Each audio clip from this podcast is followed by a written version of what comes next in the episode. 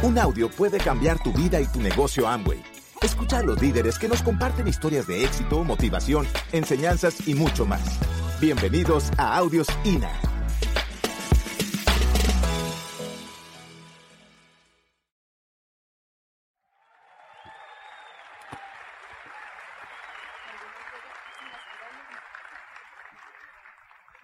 ¿Cómo están?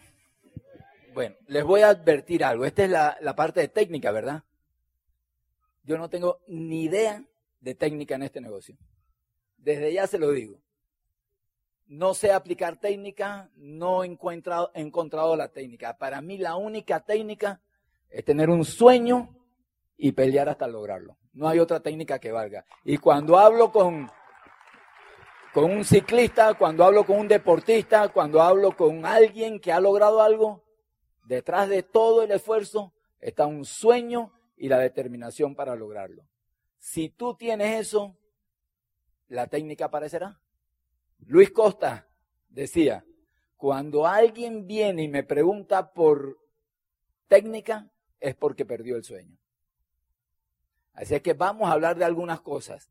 Vamos a hablar de eso. Porque miren, nosotros en los últimos tres años, cansados de llevar 20 años en esto, empezamos a reunirnos con gente con un nivel de conciencia superior al nuestro, buscando la técnica. Con todos nos sentábamos a ver cómo ellos habían llegado a diamante, cuál era la técnica que nos faltaba. Y descubrimos que lo que habían hecho ellos era diferente a lo que habían hecho ellos, era diferente al otro, cada diamante había utilizado una estrategia que le había funcionado a él. O sea que el juego no era la estrategia. En ese reunirme con esta gente, yo entendí cinco cosas que vi en común en todos ellos. Y quiero compartirlas con ustedes. Lo primero que descubrimos era eso, que la técnica no era, o sea, es que si hubiera una técnica, ya estuviera escrito en el manual de Amway y uno la siguiera y se, hiciera diamante, ¿verdad? Entonces descubrimos después de tantos años, aplicando una y otra cosa, que no era cuestión de técnica, ¿verdad? Pero que sí tenían algo en común. Lo primero que encontramos es que esa gente era común y corriente.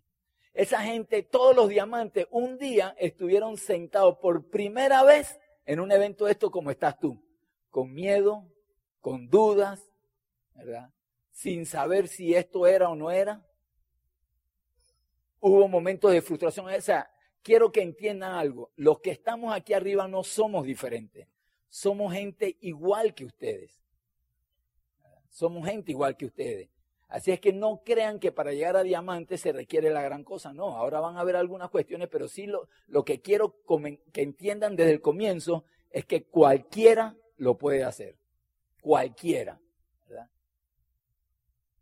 Ellos se veían triunfando. Ellos no les importaba si la gente lo veía triunfando.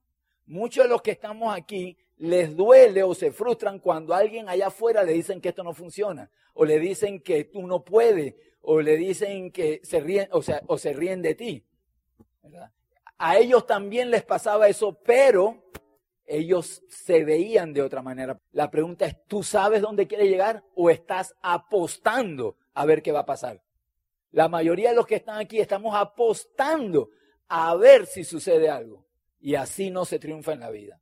Tú tienes que tener en la mente clarito lo que tú quieres ser, aunque los que están alrededor tuyo no te crean y te digan lo contrario. Hay muchas historias. Detrás de un niño había el científico más grande detrás de la persona que está sentada en tu puesto, ¿qué hay? ¿Un diamante o una persona que se va a rajar en el camino? Yo no sé si ustedes conocen a esta niña, María Alejandra. ¿La conocen? Ella es de aquí, de Cali. O sea, ella es de aquí, de, de, muy cercano, Cali. Esa niña, cuando tenía ocho años, soñaba con ser modelo. ¿Qué tú crees que le decían los amigos? Se burlaban de ella. Los amigos le hacían bullying, le decían que era imposible, que ella no tenía posibilidad de ser modelo, pero ella creció con ese sueño. Ella decía, yo quiero ser modelo de pasarela, quiero caminar en una pasarela. Y por supuesto los amigos se reían de ella. Esa es María Alejandra, ella es de Cali. Pero la gente se reía. ¿Qué veían ella? ¿Qué veía ella? Ella se veía como modelo de pasarela. ¿Qué veía la gente? Una niña que no tenía posibilidades de ser modelo. María Alejandra no tiene piernas. Y hoy es modelo de pasarela. Hoy camina en pasarelas como estas. Un periodista, un periodista, una vez le escribió este chat a ella. Ay, esa mujer está loca si quieres, si cree que va a ser modelo si no tiene pierna. Mejor que se ponga a estudiar. ¿Qué importa lo que ve la gente de ti? Lo que importa es lo que tú ves de ti. Y no hay límites para lo que tú puedes lograr. La gente la veía sin piernas y sin futuro. Ella se veía hermosa y como modelo. ¿Quién ganó?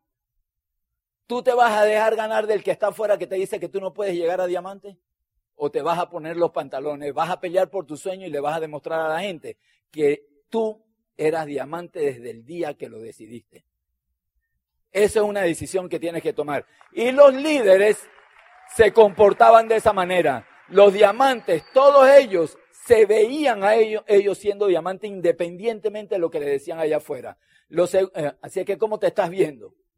¿Eres el león que se ve como gato o eres el gato que se ve como león? Lo segundo que descubrí en ellos es que ellos entendían el poder de educarse. Sabían que tenían que cada día levantar su mente a otro nivel. Fausto ayer hablaba de, subir tus, tus, tu marca personal. Ellos sabían que había que subir su marca personal primero para poder exigirle a otros subir su marca personal. Constantemente estaban trabajando en su mente. ¿Tú crees que el audio y el libro del mes o de la semana era suficiente? Eso eran tres, cinco libros que se leían y se estudiaban se conectaban con gente siempre, incluso fuera del negocio, para levantar su nivel mental. Ellos no escatimaban un peso en, en eventos. Constantemente entendían el poder de conectarse con gente superior a ellos.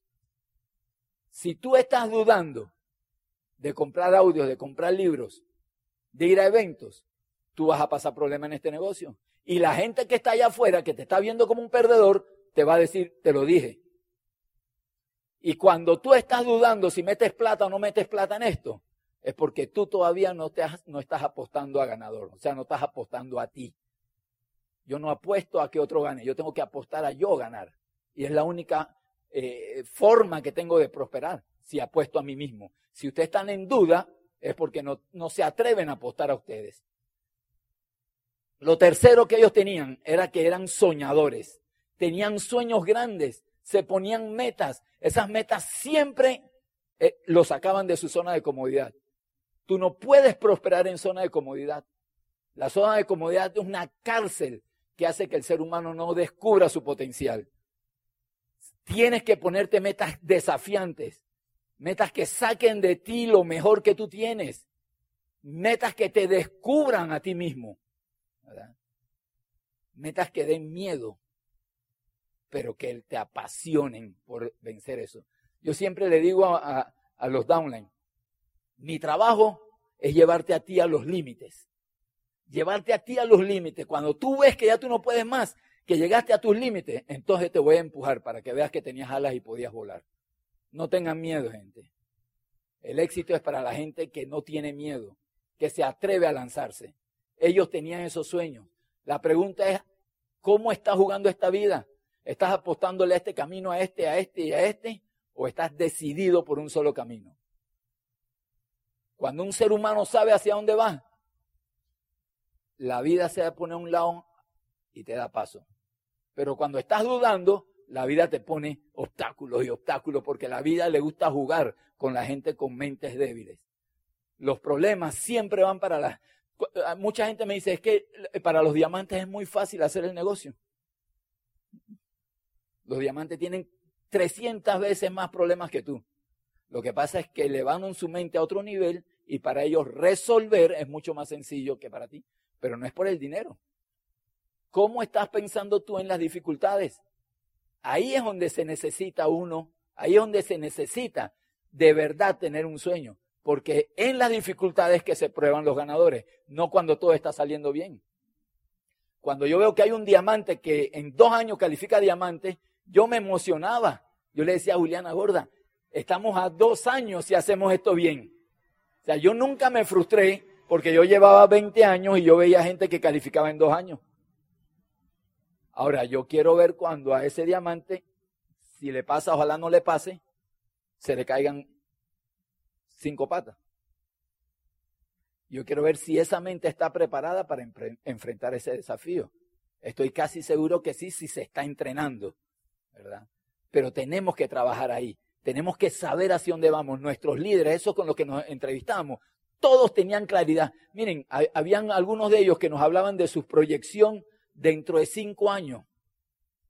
Queremos crear una estructura así en tales países, a tal nivel, queremos tener en esta pata tantos diamantes, en esta tantos diamantes, en esta. O sea, se proyectaban a largo plazo, eran soñadores y siempre se estaban desafiando.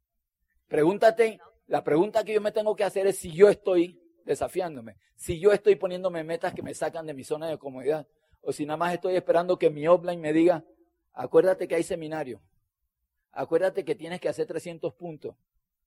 ¿Cuál es tu meta? De aquí ustedes no pueden salir si no tienen una meta de aquí a septiembre. El año fiscal comienza en septiembre. ¿Cuál es tu meta? Tiene que haber un enfoque total, total, gente, total. Eso no, no es que esta semana me enfoco y la otra no. Es que esta semana me enfoco con todo y la próxima semana me trasladan de ciudad y entonces ya dejo de enfocarme. No, no importa lo que pase, el enfoque es el enfoque. No hay forma de desviar eso.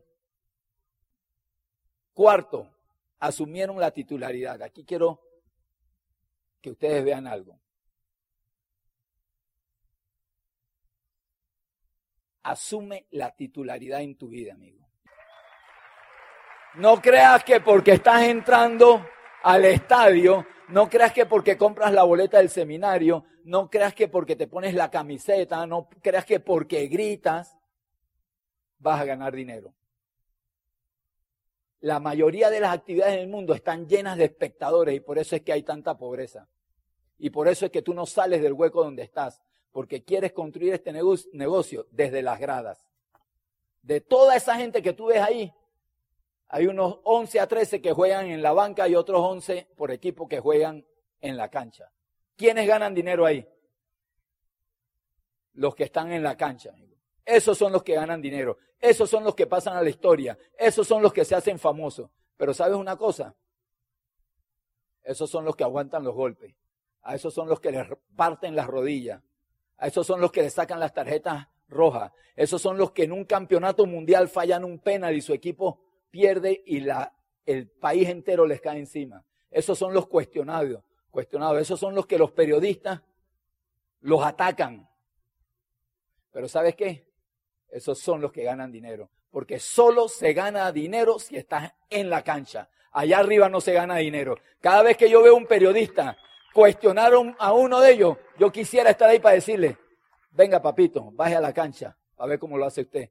Cada vez que un primo mío, un tío mío, un compañero, yo no tengo un solo amigo mío cuando yo entré a este negocio, no tengo uno solo dentro del negocio. Familiares nada más uno, mi hermano. No tengo un compañero de trabajo, no tengo a nadie, me cuestionaron, me dieron duro. Llegaba a reuniones políticas, ministros, abogados, y no faltaba el payaso que dijera, cuidado, entró Montaner, ahí le van a vender jabones. Me golpeaba el ego, claro que me golpeaba el ego. ¿Me hacía sentirme de este tamaño? Claro que sí. Pero ¿sabes qué? Por dentro decía, le voy a demostrar que esto se. Me costó demostrarle. Pero ahora, ¿cómo me divierte el Facebook mandando fotos, mandando fotos, mandando fotos? Porque todos ellos están entrando en una etapa de miedo, la etapa de jubilación. Están asustados por lo que les viene. Y yo estoy en la etapa más apasionante y productiva de mi vida. Gracias a que tomé la decisión y gracias a que decidimos, Juliana y yo, dejar las gradas y bajar a la cancha. Así es que yo te invito a que tú vengas a la cancha. Aquí es donde hay pasión, en la cancha, en el rechazo. Deja que la gente hable bobadas allá afuera, pero te quiero en la cancha, te quiero como titular, porque a medias no se gana. Tres características de un titular.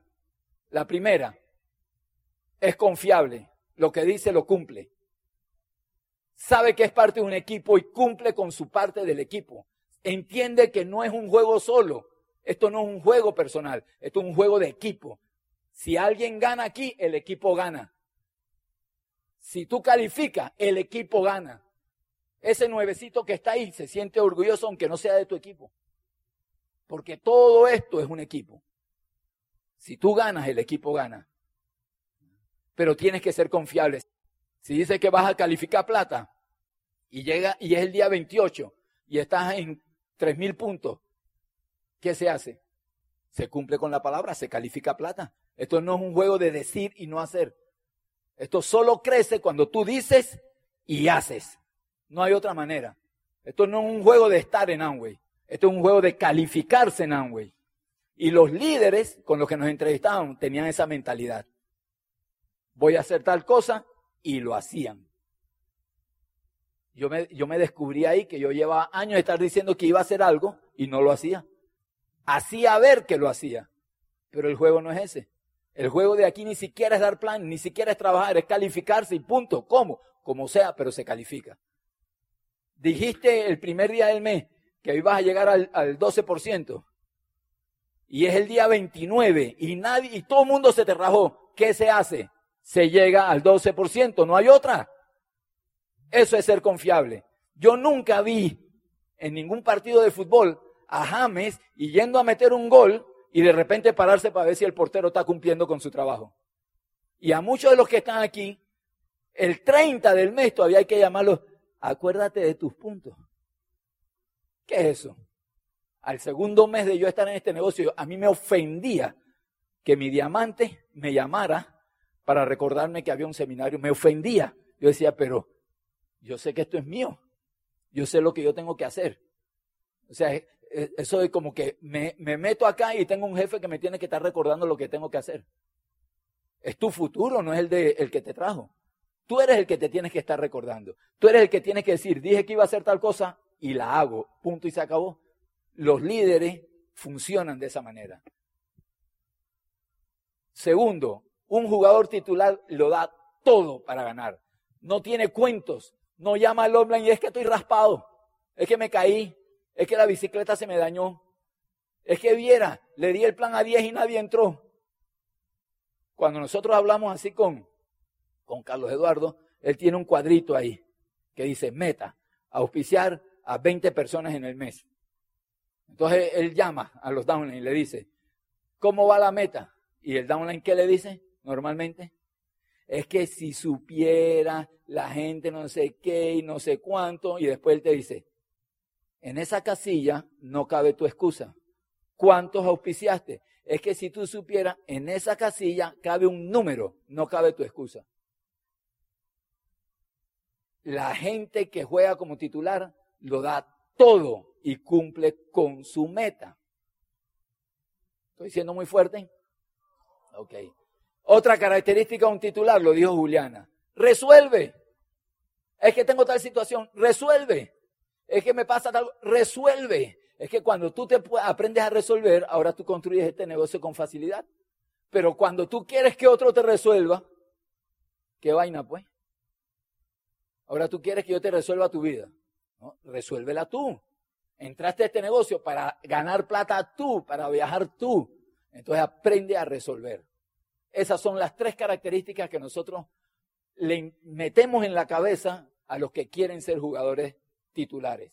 La pregunta es, ¿tú quieres ser un jugador titular? Siéntate con tu offline, siéntate con tu equipo y dile, comprométete que, que, tú vas a ser un jugador titular a partir de hoy, que tú vas a ser confiable. Así es como funcionan los líderes, así eh, funcionan los equipos ganadores y así funcionan los equipos de alto rendimiento. Quinto, entendían y aceptaban que para lograr una meta tenían que pagar un precio. Y preparaban su mente para enfrentar lo que viniera. Cuando tú te sientas con algún deportista de alto rendimiento, tú ves cómo ellos invierten tiempo entrenando su cuerpo y invierten tiempo entrenando su mente. Y todos saben que el juego es mental, no importa cuál sea la competencia, al final el juego es mental. Busquen la historia del levantador de pesas colombiano. ¿Cómo se llama él? Oscar Figueroa. Para que ustedes vean. Busquen una foto famosa de él. Cuando él no podía levantar la pesa, eh, estaba peleando ya el campeonato, necesitaba levantar una cantidad de veces, hizo un intento, no se concentró.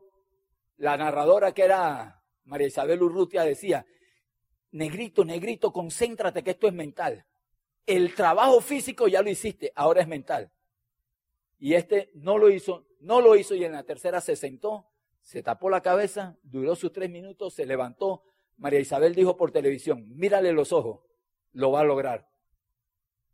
Él levanta la pesa, se gana la medalla de plata, pero cuando deja la pesa, hay una foto famosa de él que hace así. Todo está en la mente. Todo está en la mente, amigo. Preparen su mente, porque la vida les va a poner obstáculos. Y solo los que están preparados mentalmente van a poder entender que ese obstáculo es un signo bueno para avanzar. Y no anda quejándose. Miren, el precio y el premio están íntimamente ligados. A mí me encanta ese matrimonio entre el precio y el premio, porque es lo que le da pasión a la vida. Es lo que te hace descubrirte a ti. Tratar de obtener el premio sin pagar el precio es simplemente una ilusión que termina llevándote al fracaso, a la frustración y abandonar tus sueños. Abracen los desafíos. Están hechos para que tú te fortalezcas y ganes mi precio es diferente al de otros. Aquí voy rápido. Yo no sé cuáles son tus cartas, pero con las cartas que tienes tienes que jugar. Así como estás tú hoy, estás hecho para ganar. Un pájaro posado en un árbol nunca tiene miedo que la, la, la rama se rompa, porque su confianza no está en la rama, sino en sus alas. Gracias por escucharnos. Te esperamos en el siguiente Audio INA.